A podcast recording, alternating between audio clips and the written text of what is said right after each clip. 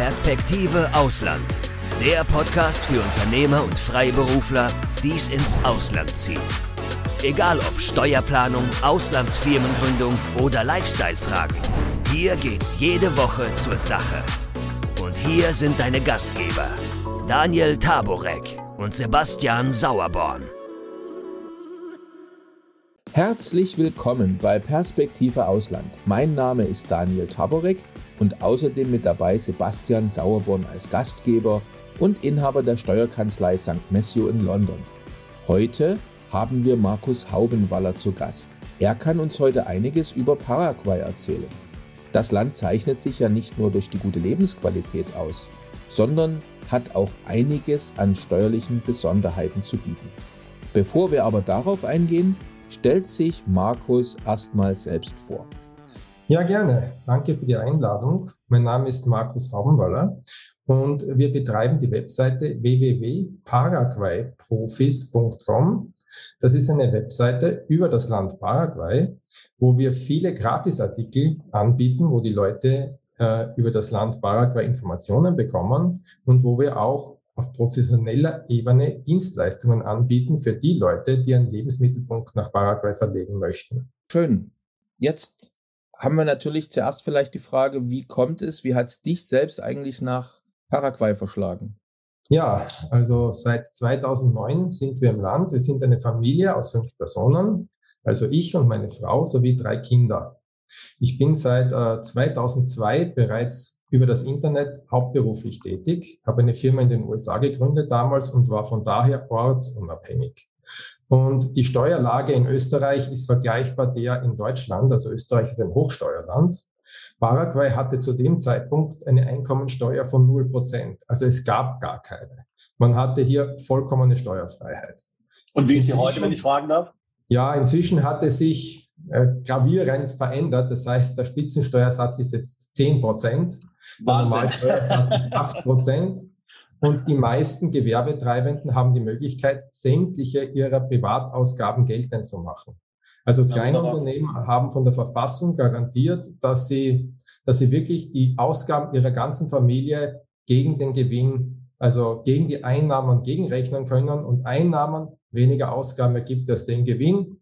Und da ja, die ersten 11.000 Euro sind auch steuerfrei und erst dann wird der Spitzensatz von 8 bzw. 10 Prozent fällig. Also sehr, sehr human.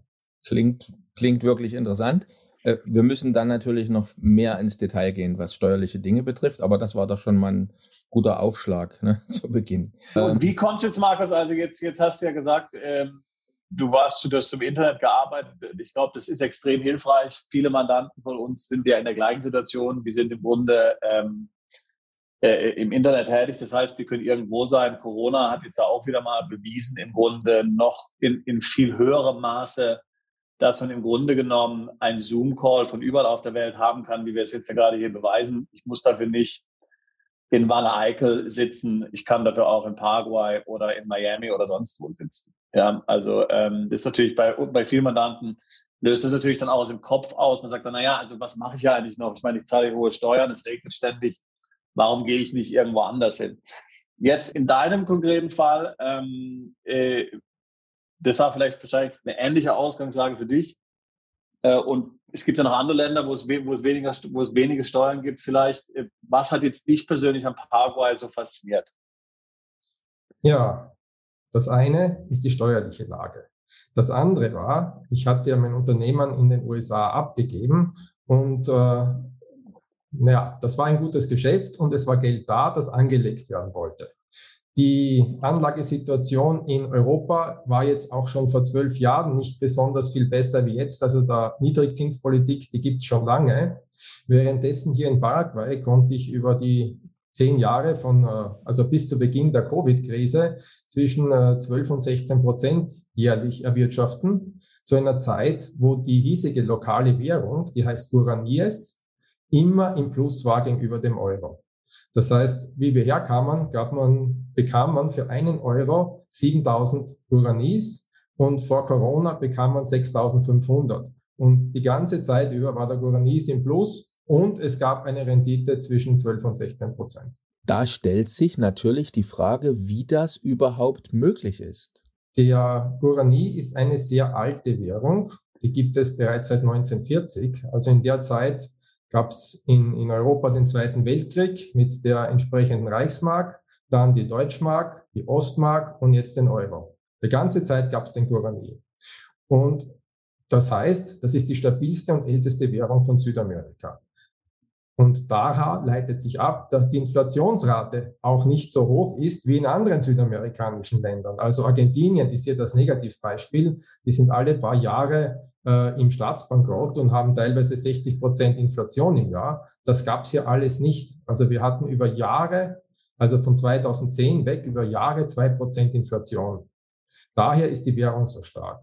Und warum gibt es die guten Zinsen? Die guten Zinsen gibt es daher, weil der Paraguayer sehr abgeneigt ist zu sparen.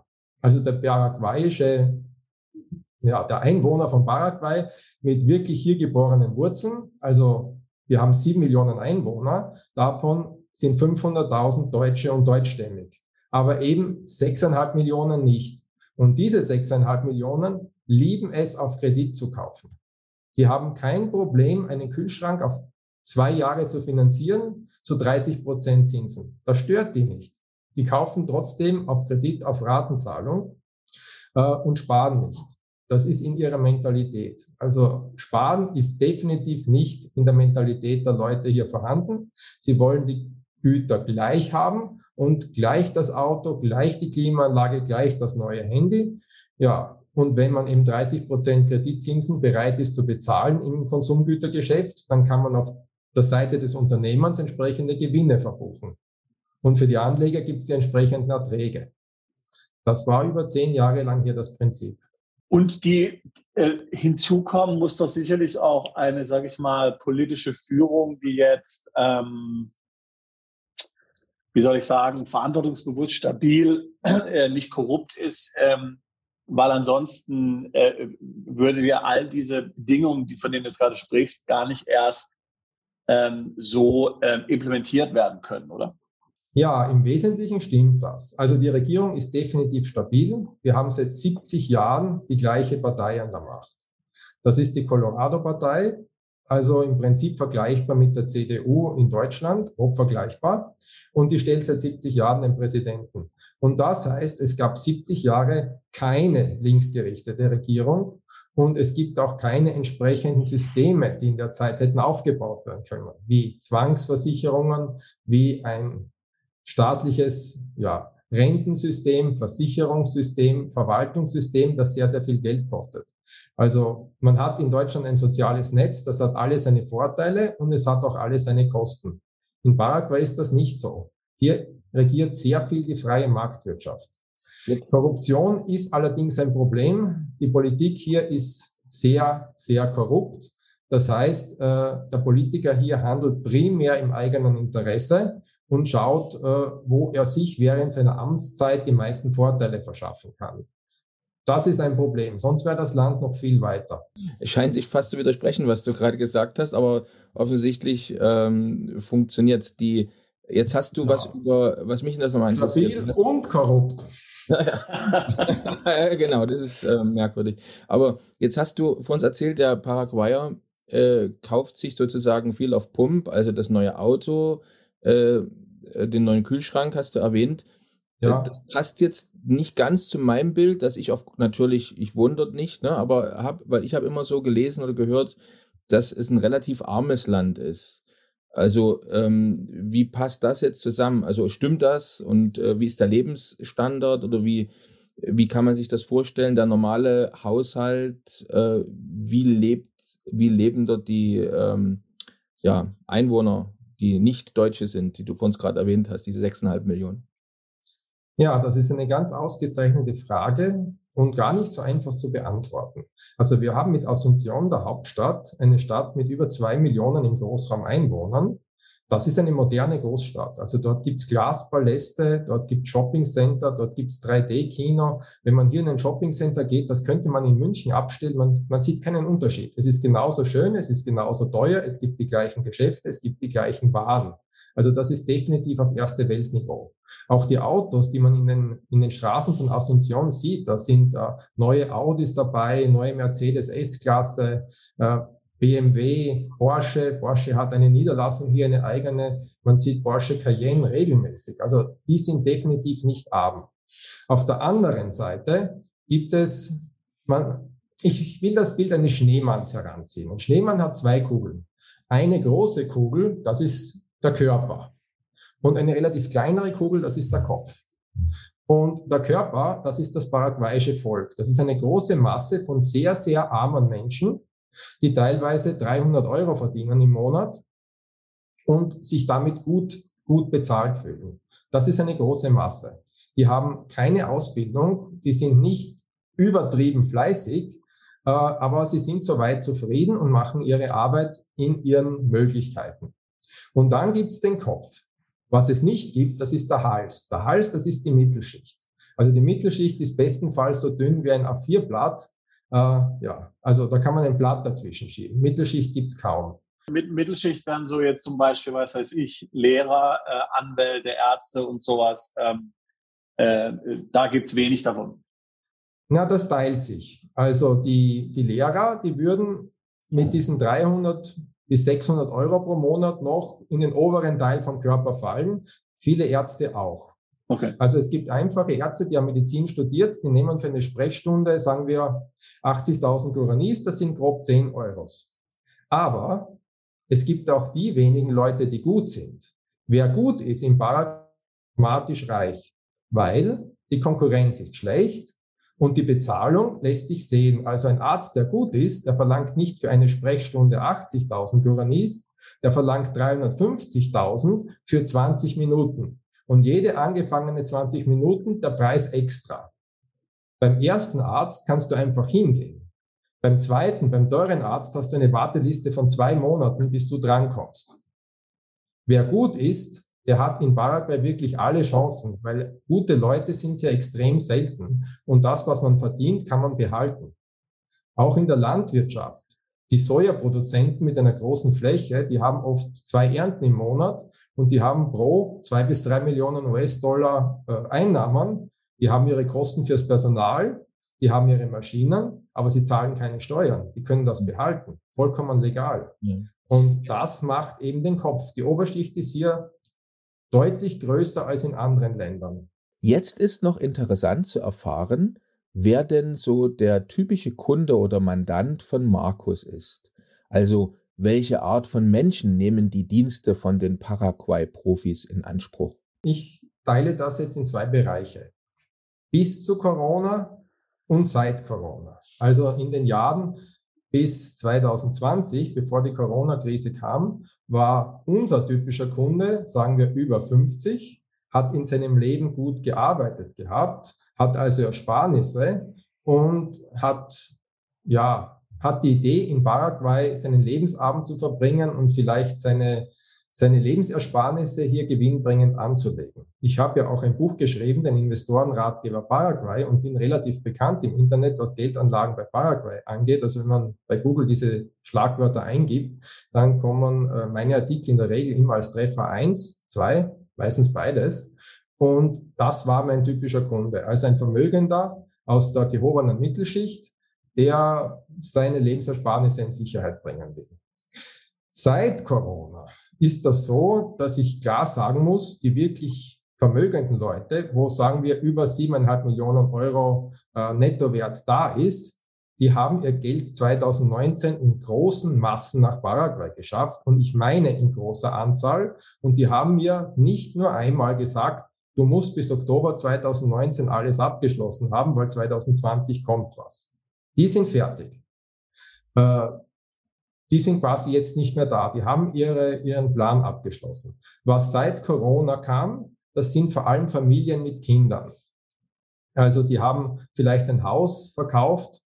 Die Immobilienpreise in Deutschland sind ja derzeit sehr gut. Da kriegen sie für ein Haus oft drei, vier, 500.000 Euro. In München auch noch gerne mehr.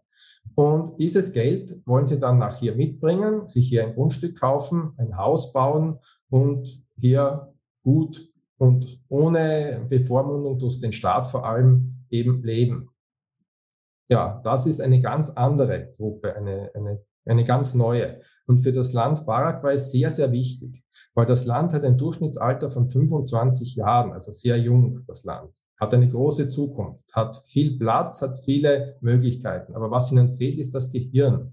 Sie haben keine guten, qualifizierten Führungskräfte. Sie haben keine Meister, keine, es gibt ja keine Lehre. Es fehlt der Handwerksmeister. Es fehlt der, der eine Fabrik leiten kann, der Ideen hat, der etwas aufbauen will.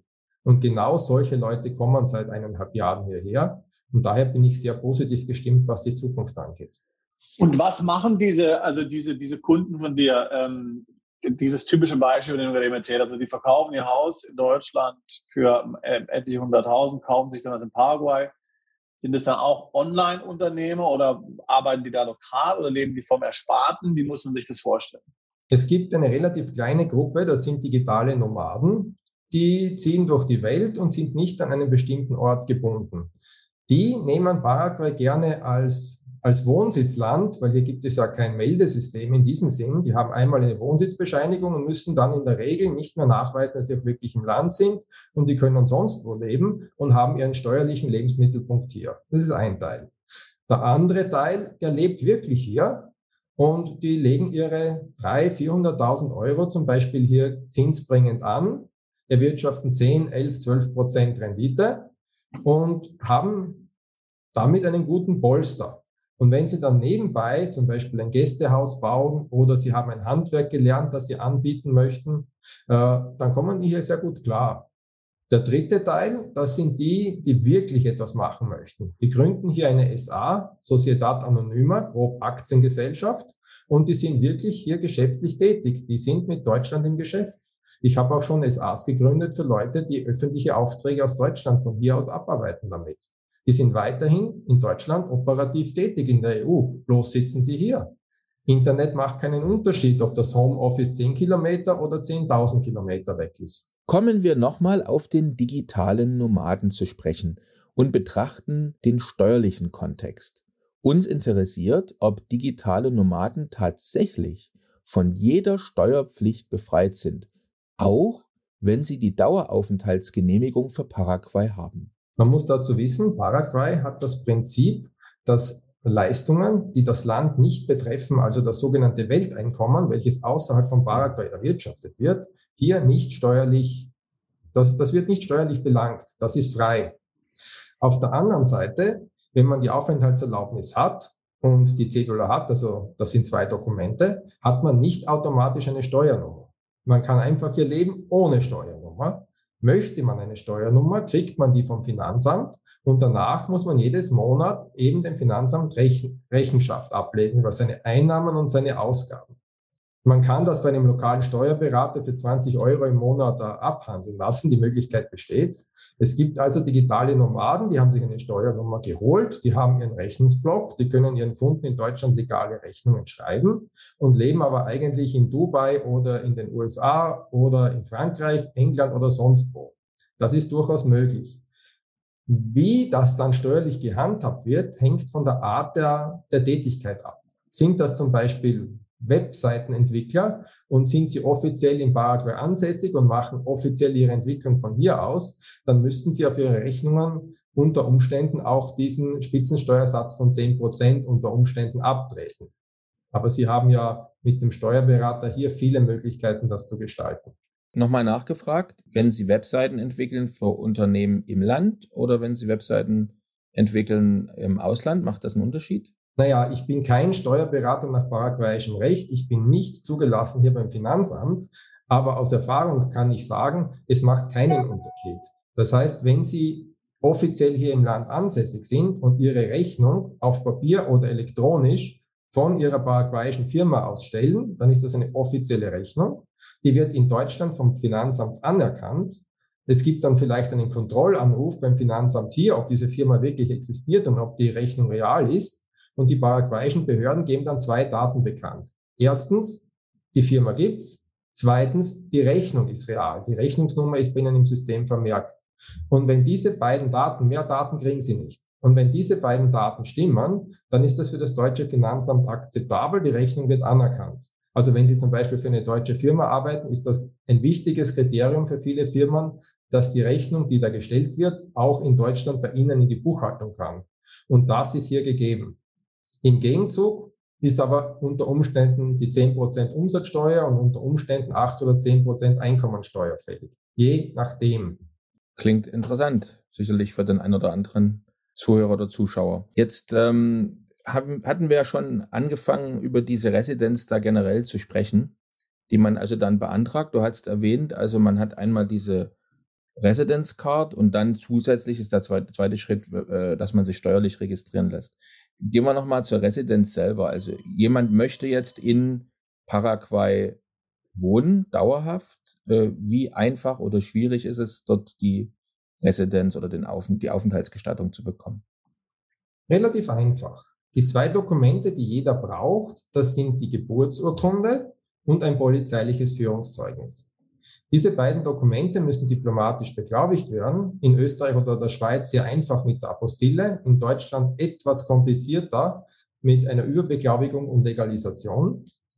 Und diese Dokumente werden dann hier in Paraguay eingereicht. Also man muss einmal zumindest persönlich in Paraguay sein. Man muss einmal herfahren. Aus der Ferne geht das nicht. Man muss herkommen. Und äh, dann kann man an, im Extremfall an einem einzigen Tag Aufenthalt im Land diese Dokumente beantragen mit unserer Hilfe. Also wenn man es alleine macht, braucht man eine Woche. Aber mit richtiger Vorbereitung reicht ein Tag Aufenthalt. Also wir hatten schon Leute aus den USA, die sind in der Früh eingeflogen. Also die kamen um 7, 7.30 Uhr mit dem Flugzeug an, haben die Beantragung gemacht, um 15 Uhr waren sie fertig und um 18 Uhr ging es wieder weiter. Also im Extremfall ist das möglich. Jetzt habe ich diese Residenz. Wie lange gilt die jetzt? Die Aufenthaltserlaubnis gilt ein Leben lang. Also derzeit, wer die Karte schon hat, hat sie für sein ganzes Leben. Und es sind damit keinerlei Verpflichtungen verbunden. Bei anderen Staaten wie Bolivien oder auch Russland muss man teilweise 180 Tage im, im Jahr sich nachweislich im Land aufhalten, sonst verliert man die Rechte. Dies ist in Paraguay nicht der Fall. Es gibt zwar eine Vorschrift, dass man innerhalb von drei Jahren einen Tag im Land sein soll, aber in den letzten zwölf Jahren kenne ich keinen Fall, wo das überprüft worden wäre. Ja, das ähm, ist dann höchstwahrscheinlich auch wirklich eine Seltenheit oder Besonderheit. Jetzt äh, vielleicht mal eine Frage an Sebastian. Äh, haben wir jetzt eigentlich Mandanten auch, die dort wohnen oder hatten wir schon mit, mit Mandanten zu tun, die konkret nach Paraguay gefragt haben? Also jetzt nicht, jetzt nicht eine, eine, große Anzahl, aber wir haben definitiv Mandanten, die da in Paraguay wohnen. Also die Mandanten, die dort wohnen, und da rede ich jetzt nicht von Leuten, wir haben dann auch Mandanten, die haben diese Cedula und sind aber nicht wirklich da, ja. Ähm, aber wir haben auch Mandanten, die dort wirklich wohnen und die auch sich wirklich dort aufhalten, wo tatsächlich auch das tägliche Leben sich dort abspielt. Ähm, meisten davon sind dann Internetunternehmer. Und also meine Erfahrung mit dem dann ist, dass die, die dort leben, schon davon sehr überzeugt sind auch. Ja? Also die sind, die stehen da dahinter. De, denen gefällt es da gut. Die, die nutzen die Vorzüge. Äh, die sind davon überzeugt. Die sind natürlich aber auch, sage ich jetzt mal, ähm, relativ schmerzfrei. Ja? Äh, was jetzt dort bestimmte, sage ich jetzt mal, wie soll ich sagen, Unannehmlichkeiten oder Komplikationen anbelangt. Also ich kann dir ein Beispiel sagen äh, dem einen Mandanten, dem wollten wir irgendwas per FedEx zuschicken nach Paraguay und das hat, kam absolut nicht an. Ja, also das ist nicht angekommen, das ist irgendwo da verloren gegangen. Ja, und unterwegs mehrfach probiert. es ist ja auch in anderen Ländern schon passiert. Also wir haben auch schon versucht, irgendwas nach ähm, Kolumbien zu schicken, es kam auch nicht an. Ja, also ähm, auch so Dinge dann wie, ähm, dass halt manche Dinge, also äh, kompliziert sind gerade dann im internationalen ähm, Bereich dann Business und ich weiß schon, was du gesagt hast mit der ähm, paraguayischen Firma in, in Deutschland Business machen und so weiter. Aber wenn wir zum Beispiel für eine äh, ähm, für eine Firma aus Paraguay irgendwo ein ausländisches Bankkonto braucht und so, also da gab es dann schon alle möglichen Komplikationen. Aber wie gesagt, also man muss halt auch einfach wissen, wie man das Setup richtig macht. Ja, und ich glaube, das ist natürlich auch ein wichtiger Punkt dann, was dann natürlich auch für deine Dienstleistung spricht, äh, Markus. Ich glaube, man kann so einen Weg nicht alleine gehen. Ja, man muss wirklich jemanden haben vor Ort, der diese Schwierigkeiten kennt und der dann auch genau weiß, wie man die am besten umschifft. Ja, aber ich glaube, was ich sagen will, ist, man muss schon realistisch sein, wahrscheinlich, dass man, dass man sagen muss, na ja, also äh, man kann nicht nach Paraguay umziehen und dann erwarten, dass alles so reibungslos verläuft, wie jetzt zum Beispiel in Westeuropa? Oder würdest du das anders sehen? Es sind ja. vielleicht italienische Verhältnisse, vielleicht noch ein bisschen schlechter als italienische Verhältnisse, ich weiß nicht, aber es ist auf jeden Fall ein Unterschied. Also ich meine, wie du ja schon vorhin selbst gesagt hast, also qualifizierte Auskünfte zu bekommen, ist schwierig. Es gibt, es gibt drastische Unterschiede. Also das angesprochene Beispiel mit FedEx, dafür gibt es eine Lösung. Also es gibt für viele Probleme hier eine Lösung. Das FedEx-Lösungsproblem ist es, man nimmt DHL Express und dann schreibt man hin, hold for Pickup. Das bedeutet, es wird in der Zentrale gelagert und nicht zugestellt. Weil wenn etwas hier, sagen wir mal, nicht zugestellt wird und Füße bekommt, dann geht es beim letzten Schritt, beim letzten Meter geht es verloren. Der Zusteller schüttelt ein bisschen und vermutet, es ist vielleicht ein Handy drinnen und äh, dann kommt es vielleicht nicht an. Wenn es in der Zentrale gelagert wird, äh, dann muss man es persönlich abholen. Ich mache das zweimal die Woche, dass ich die Sendungen persönlich abhole. Und dann kommt nie was weg. Also in den letzten Jahren sind alle Dokumente ausnahmslos von den Kunden angekommen. Wenn auch manchmal auf Umwegen. Das heißt, es war schon mal ein Paket nicht drei bis fünf Tage unterwegs, eine Sendung, sondern eher mehr vier Wochen. Aber angekommen sind sie alle. Eben, also man braucht einen Experten wie dich vor Ort, der ja. weiß, wie man, wie man dann umgeht in solchen Situationen. Und, und es ist natürlich auch so eine Sache, jetzt jemand, der nie in so einem Land wahrscheinlich gelebt hat, äh, ist wahrscheinlich noch ein Unterschied wie Tag und Nacht, ja. Ja. Ähm, oder ich sage mal Kulturschock in Anführungszeichen. Wie, wie machen denn das deine Mandanten? Oder sind deine Mandanten alle so, also sage ich mal, Abenteurer, die sowieso mit allen Wassern gewaschen sind und die Welt bereist haben und denen das völlig egal ist und die damit völlig um, gut umgehen können?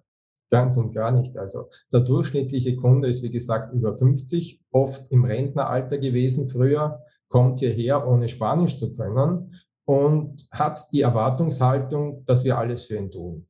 Also am liebsten am Flughafen abholen und äh, ja, ins Hotel bringen und ja, sämtliche Wege erledigen, die zu erledigen sind, ohne dass er etwas tun braucht.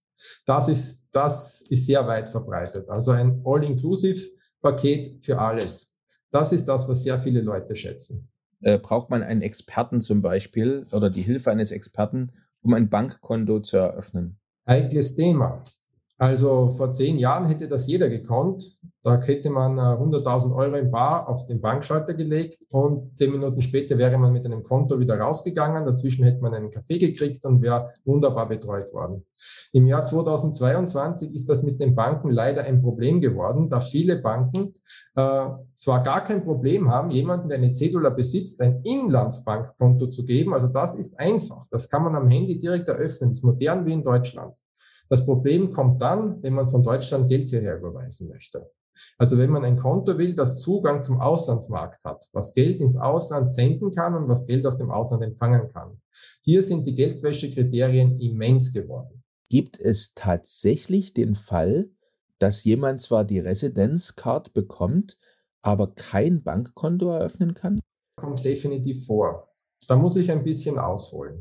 Also Paraguay hat ja durch die Lage in Südamerika äh, ein gewisses landwirtschaftlichen Schwerpunkt. Also Paraguay basiert sehr viel in der Landwirtschaft. Einerseits werden Rinder gezüchtet, andererseits wird sehr viel Soja angebaut. Es gibt aber noch einen dritten Wirtschaftszweig. Paraguay ist der größte Produzent von ganz Lateinamerika, was äh, Hanfprodukte angeht, die geraucht werden.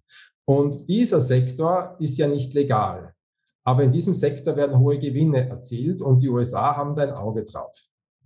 Und das heißt, äh, als wir vor zwei Jahren hier in Südamerika den Herrn Dario Messa hatten als, als internationalen Geldwäscher für die Brasilianer und auch für paraguayische äh, Drogenkartelle äh, Geld gewaschen hat, Milliarden Dollar gewaschen hat, äh, da hat die USA einen Druck auf Paraguay ausgeübt und wir hatten hier folgende Wahlmöglichkeit.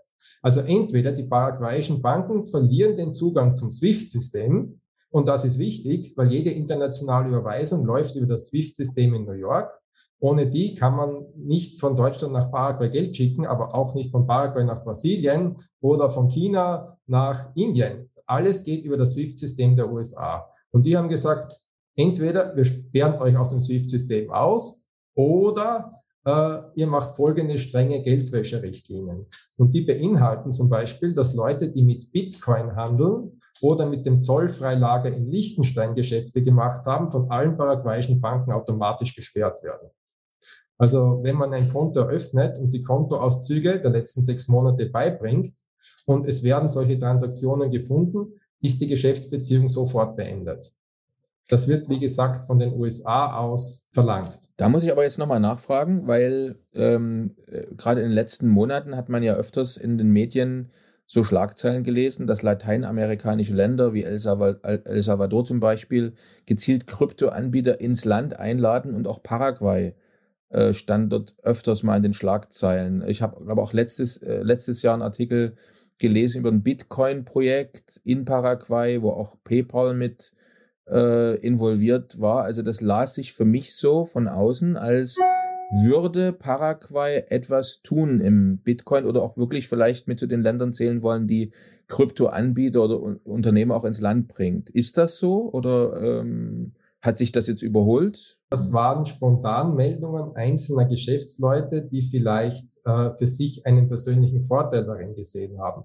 Die Haltung der USA in dieser Sache sind eindeutig. Um die Drogengeschäfte in Südamerika einzugrenzen, ist Paraguay bis auf weiteres von Gold- und Bitcoin-Geschäften mal, mal getrennt. Also es gibt hier Miner, die die günstigen Strompreise ausnutzen, um Bitcoins zu produzieren. Das gibt es. Aber die müssen halt kreative Wege anwenden, um zum Beispiel ihre gemeinten Bitcoins auf einem Handy oder auf einem Laptop zum Beispiel in die USA zu bringen und sie dort an einer Bitcoin-Börse zu verkaufen. Hier im Land ist das nicht möglich. Ähm, aber jetzt zum Thema Bitcoin, also es, es war ja relativ, ich glaube, das ist noch, wo der Daniel darauf anspricht, es war relativ ähm, umfassend in den, in den News berichtet, dass das, Par äh, dass das paraguayische Parlament hier eine, sage ich jetzt mal, äh, Gesetze zum Thema Bitcoin und Cryptocurrencies erlassen hat. Ähm, sogar, ich glaube, im Dezember äh, 2021 hat es dort den, den, den Senat dort ähm, äh, passiert. Es geht jetzt nicht darum, dass jetzt hier äh, Bitcoin oder so ähm, tatsächlich anerkanntes Zahlungsmittel wird. Aber ich glaube, es geht eher so mal den ganzen Bereich zu, zu regulieren. Ähm, hast du davon was gehört? Regulieren heißt kontrollieren, heißt verbieten. Also die Details muss man sehen, wenn ein Gesetz dann wirklich erlassen wird. Dazu muss es die zwei Kammern hier passieren. Das eine ist das Parlament, das andere ist der Senat und der Präsident muss es unterschreiben. Erst dann wird es ein Gesetz. Bis jetzt gibt es zu Bitcoin äh, keines keine Möglichkeiten. Also es gibt ja keine Bitcoin-Börsen, wo man sie kaufen und verkaufen kann. Man kann es vielleicht bekommen übers Internet, aber man kann es ja nicht verkaufen und gegen lokale Währung eintauschen, nur in Kleinstbeträgen, weil die Banken das eben komplett blockieren. Äh, man kann Konten eröffnen in Paraguay bei sogenannten Kooperativen. Das ist die Möglichkeit, die viele Kunden nutzen. Also man steht definitiv nicht ohne Konto da, nicht ohne Möglichkeit, Geld aus dem Ausland hierher zu bekommen. Aber es ist eines der schwierigsten Länder, um dies umzusetzen. Also andere Länder, praktisch alle anderen Länder, die üblichen Verdächtigen, sind, äh, sind wesentlich einfacher bei der Kontoeröffnung als Paraguay. Und würdest du dann deinen Mandanten empfehlen, mal angenommen, ähm, man macht jetzt eine Firma in Paraguay auf und es geht jetzt hier eigentlich darum, um Zahlungen aus dem Ausland zu erhalten, ähm, dass man das Konto dann in einem anderen Land ähm, für diese Gesellschaft aufmacht oder wie würdest du das, wie würdest du das sehen? Exakt genau so. Also ich empfehle den Leuten immer, Paraguay ist ein sehr gutes Wohnsitzland.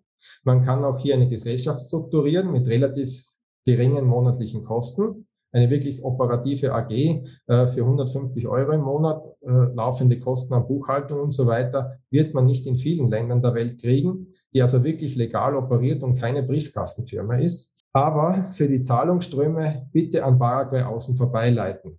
Okay. Mhm. Was gibt's dafür? Also was sind jetzt da so die Alternativen, die du da empfehlen könntest, zum Beispiel? Naja, wenn jemand, sagen wir, aus Österreich kommt, ich bin selbst Österreicher, äh, es spricht nichts dagegen, sein Konto in Österreich zu behalten. Äh, ein Konto in Österreich setzt keinen äh, Hauptwohnsitz in Österreich voraus. Ein Konto in Österreich macht mich nicht in Österreich unbeschränkt steuerpflichtig. Äh, nichts davon ist der Fall. In der Schweiz ist es etwas komplizierter, weil Schweizer Banken gerne äh, Konten kündigen, wenn man keinen Wohnsitz mehr in der Schweiz hat. Aber es gibt viele Länder, wo dies nicht der Fall ist. Hm. Aber spricht da jetzt eigentlich aus deiner Sicht äh, überhaupt irgendwas dafür, eine inländische Gesellschaft zu gründen? Komme ich dann nie von vornherein am besten Wohnsitz Paraguay, aber ich gründe eine Auslandsgesellschaft, zum Beispiel ja. in Großbritannien oder in anderen europäischen Ländern sogar vielleicht? Delaware, die üblichen Verdächtigen für die LLC-Konstruktion kann man auf jeden Fall machen. Nur viele dieser Konstruktionen werden zum Beispiel von der öffentlichen Hand in Deutschland nicht als nicht anerkannt. Das heißt, wenn jemand Aufträge der öffentlichen Hand abarbeitet in Deutschland, dann kann er keine Delaware LLC haben, weil das wird bei der Prüfung in Deutschland nicht durchgehen unter Umständen. Die SA in Paraguay aber schon. Klingt spannend. Sehr interessant, sehr interessant. Ähm, jetzt in, in, du bist jetzt ja auch in Paraguay mit Familie. Ähm, darf ich fragen, ist deine Frau aus Paraguay oder ist sie auch Österreicherin? Österreicherin. Wir sind seit 28 Jahren zusammen. Ah, sehr schön. Ich ahne, wo die Frage hinläuft. Ja, es gibt sehr, sehr viele, die zum Beispiel alleine hierher kommen, auch so in unserem Alter und dann in Paraguay eine, eine neue Familie gründen mit einer Paraguayerin, die vielleicht Anfang 20 ist.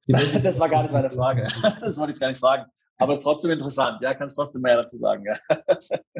Ja, also die, die Möglichkeit besteht definitiv. Also aus der Sicht der paraguayischen Frauen, hier gibt es den Feminismus in dieser Form nicht wie in Europa.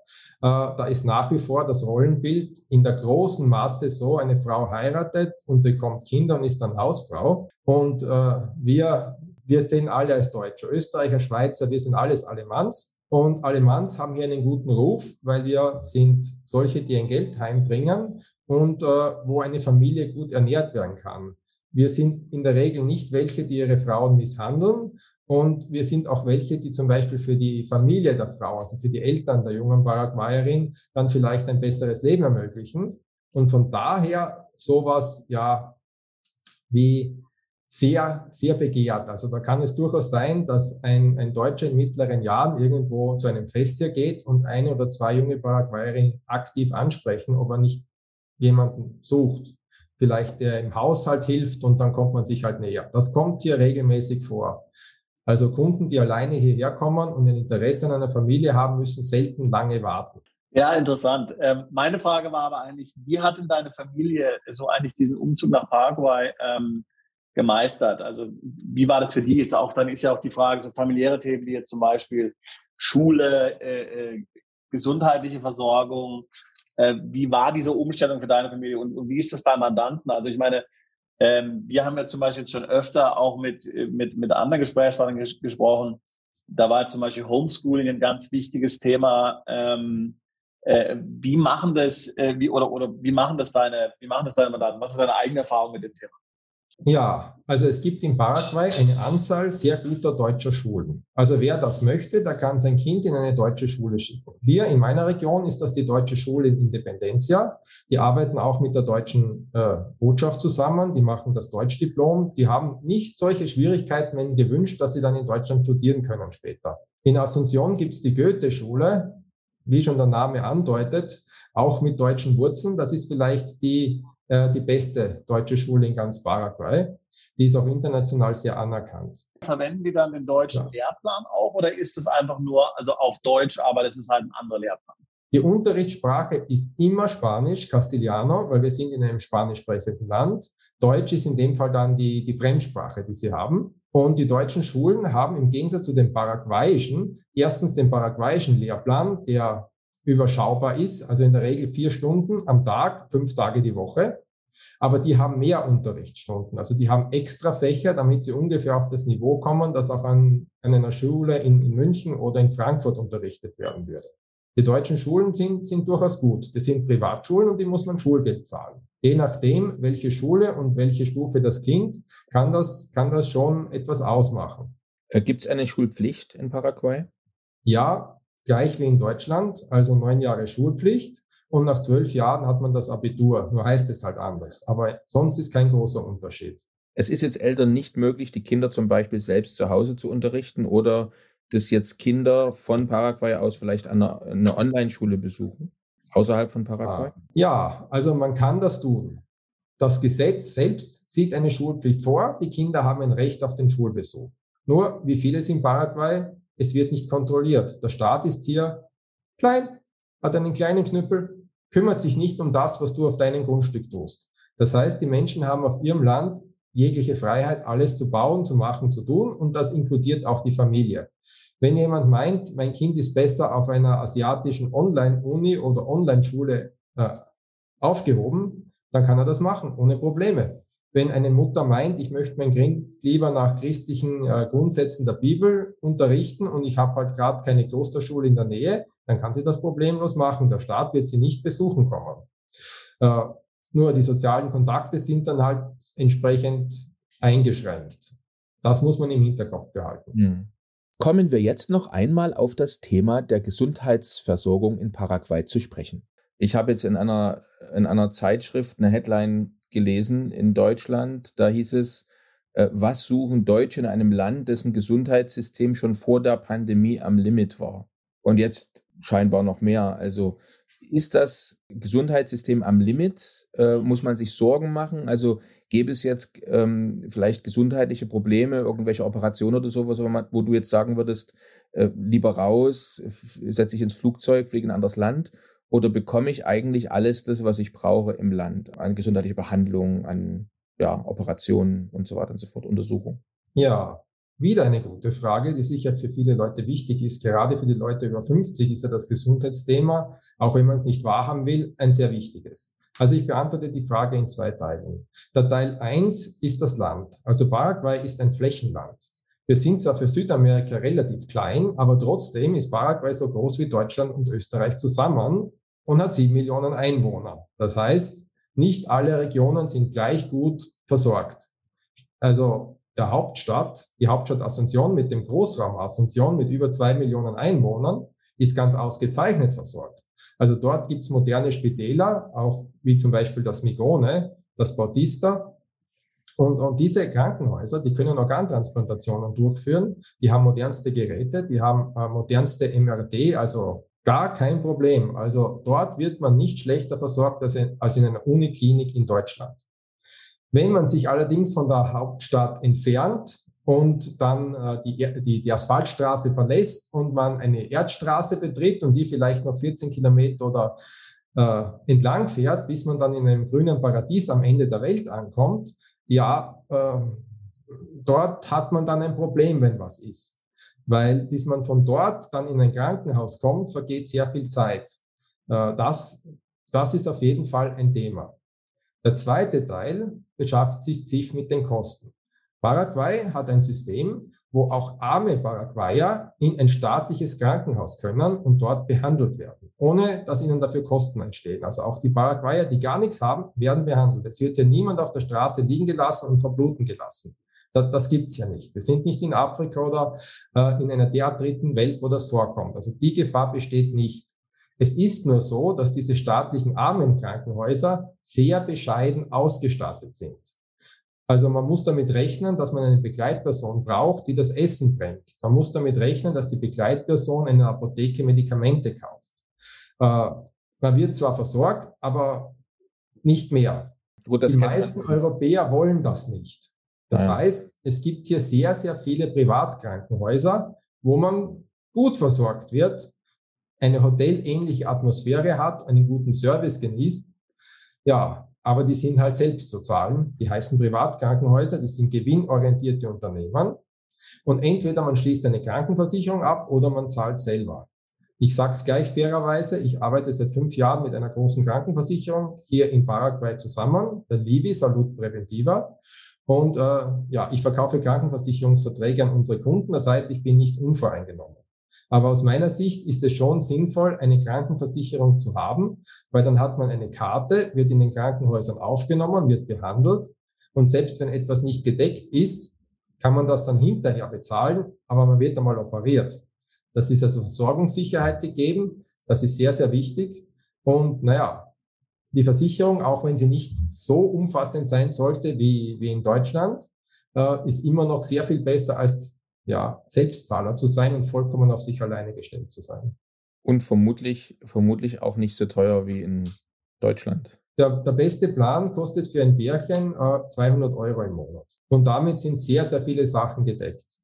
Die Preise am Land in den Krankenhäusern sind billiger als in Deutschland, aber zum Beispiel das, das Migone, was ich vorher angesprochen habe, da kostet auch ein, ein Tag Intensivstation ohne allem 1200, also US-Dollar jetzt. Mhm. Und da ist noch kein Arztbesuch dabei, da sind noch keine Medikamente, das ist nur der, der Grundpreis. Das heißt, äh, die guten Spitäler sind auch hier nicht ganz gratis. Jetzt vielleicht noch ein wichtiger ähm, äh, Punkt, Markus, äh, der auch, oder im Grunde zwei. Also das erste ist mal beim, beim Thema Lateinamerika ist ja doch immer die Frage der Sicherheit schon für viele noch so eine gewisse Sorge. Ja, also man kennt, man kennt das. Ich meine, man hört es, man hört es so, was weiß ich was, Morde, äh, Entführungen, äh, Erpressung und so weiter. Ähm, wie ist so die Sicherheitslage? Ich meine, jetzt reden wir vom Alltag, ja. So in, in Paraguay, wenn man da lebt, hat man da, muss man die Sorge haben, dass man jetzt ein, ein blondes Kind hat, ja. Ähm, und das, dass das gekidnappt wird, wenn das mal irgendwo auf der Straße spielt, kann man das also nicht rauslassen. Wie, wie muss man sich das vorstellen? Die Sicherheitslage ist im Großen und Ganzen ganz ausgezeichnet. Also in den Regionen, wo die Deutschen wohnen, dort ist es vergleichbar mit dem Schwarzwald. Also da passiert nichts.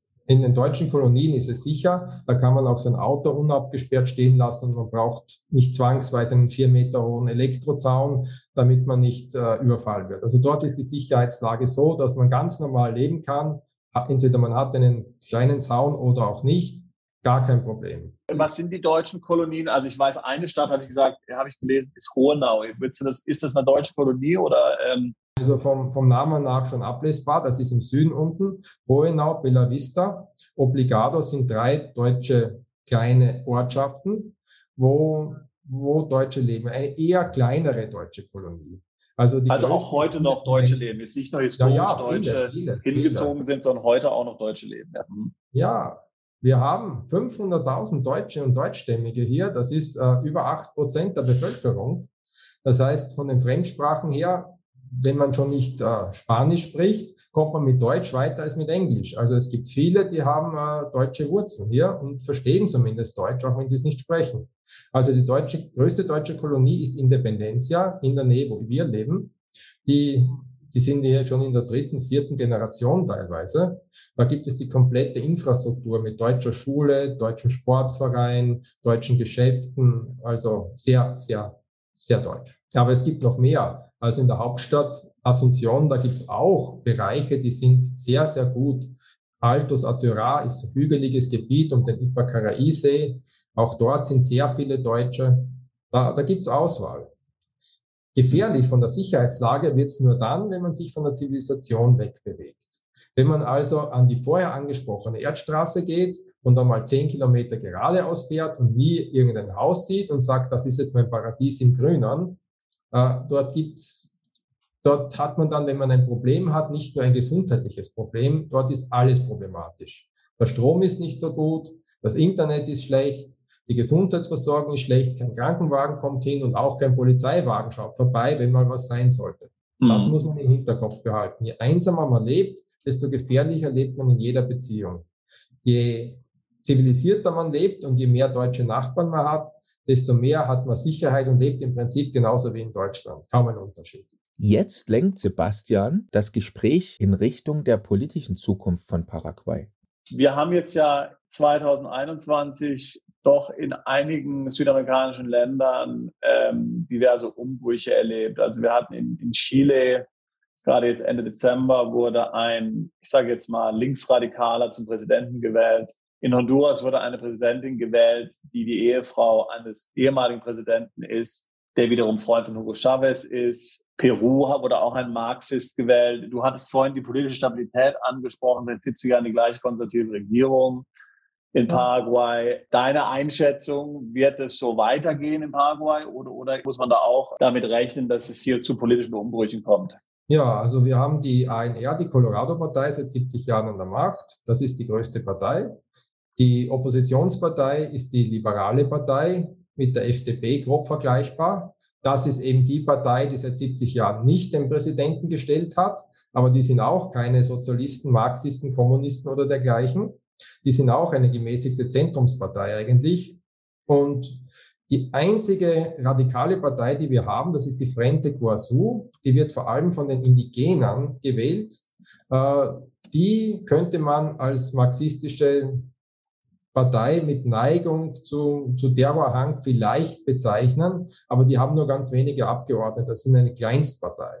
Dass die hier die Macht übernehmen, ist äh, nicht null. Also deine Einschätzung ist, dass jemand, der das Land gut kennt, da auch schon relativ lange wohnt, also da, da, ist im Grunde, also man erwartet jedenfalls keine Änderung.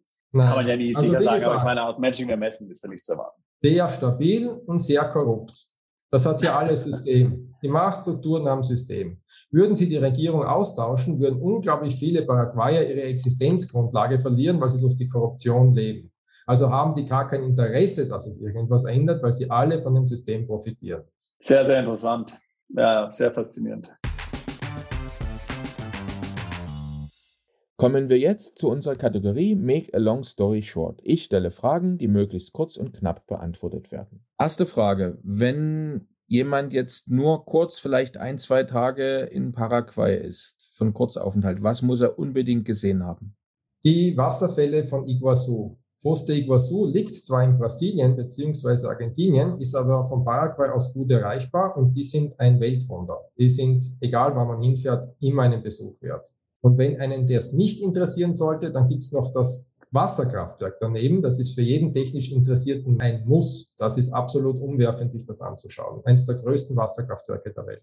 Welche Spezialität der Küche muss man unbedingt mal probiert haben? Die paraguayische Küche ist möglicherweise der größte Schwachpunkt des Landes. Die Paraguayer und Kochen sind zwei Sachen, die absolut nicht gut zusammenpassen. Also was ich empfehlen kann, das sind die Japaner hier japanische Sushi-Restaurants. Also es gibt ja Japaner-Kolonien, also echte Japaner aus Japan und die machen echte Sushi, die man auch in Tokio essen könnte. Die ist ganz ausgezeichnet. Wer das nicht mag, äh, der kann in ein brasilianisches Grillrestaurant gehen, ein brasilianisches wohlgemerkt, wie zum Beispiel O Gaucho und wird dort ganz ausgezeichnete Grillspezialitäten bekommen, so wie auch in Brasilien. Diesen Fehler muss man unbedingt vermeiden sich nur über das Internet zu informieren. Es gibt sehr viele gute YouTube-Videos, die sind ganz ausgezeichnet gemacht und man glaubt, man geht in eine Idylle ins Grüne äh, in Paraguay, wo eine blühende Gemeinschaft gleichdenkender alternativer Menschen nur darauf wartet, dass man sich eingliedern kann. Leider ist die Realität und diese Videos, die sind nicht immer nahe beieinander. Und es gibt Leute, die überweisen mehrere hunderttausend Euros an diese Projekte, ohne jemals hier gewesen zu sein. Das halte ich für den größten Fehler, den man machen kann. Man muss unbedingt vorher sich diese Projekte vor Ort anschauen, bevor man Zahlungen leistet. Und wenn die Projekte das ablehnen, dass man kommt, ohne bezahlt zu haben, na ja, dann hat man auch schon eine Antwort.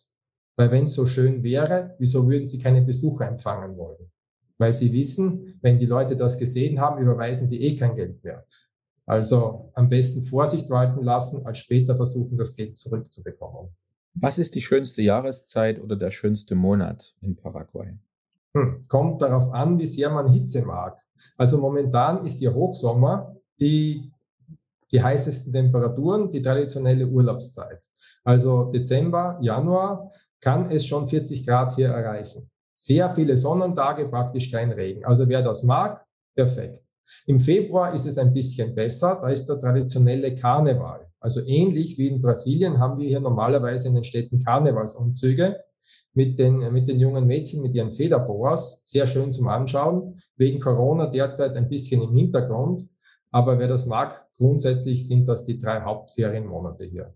Übrigens, wenn du keinen unserer interessanten Podcasts mehr verpassen willst, dann klick jetzt gleich auf Abo und besuch uns doch mal auf unserer Webseite www.perspektiveausland.com. Da gibt's übrigens auch alle Podcasts als Video zum Ansehen und du kannst uns dort deine Fragen, Kommentare oder Vorschläge für neue Sendungen hinterlassen. Die letzte Frage, wie erreichen dich interessierte Kunden oder Mandanten? Ja, also wir betreiben die Webseite www.paraguayprofis.com eine der meistgelesenen Webseiten über Paraguay, deutschsprachig. Äh, mein Name ist Markus Haubenwaller und auch im Impressum und unter Kontakt ist es sehr einfach, die Kontaktdaten zu finden. Eine E-Mail schreiben an info.paraguayprofis.com ist genauso eine Möglichkeit, wie einen Kommentar zu hinterlassen. Vielen Dank. War sehr interessantes Gespräch. Vielen Dank und ähm, alles Gute. Ja, vielen Dank für die Einladung. Bis zur nächsten Folge von Perspektive Ausland, der Podcast für alle Unternehmer, die es ins Ausland ziehen.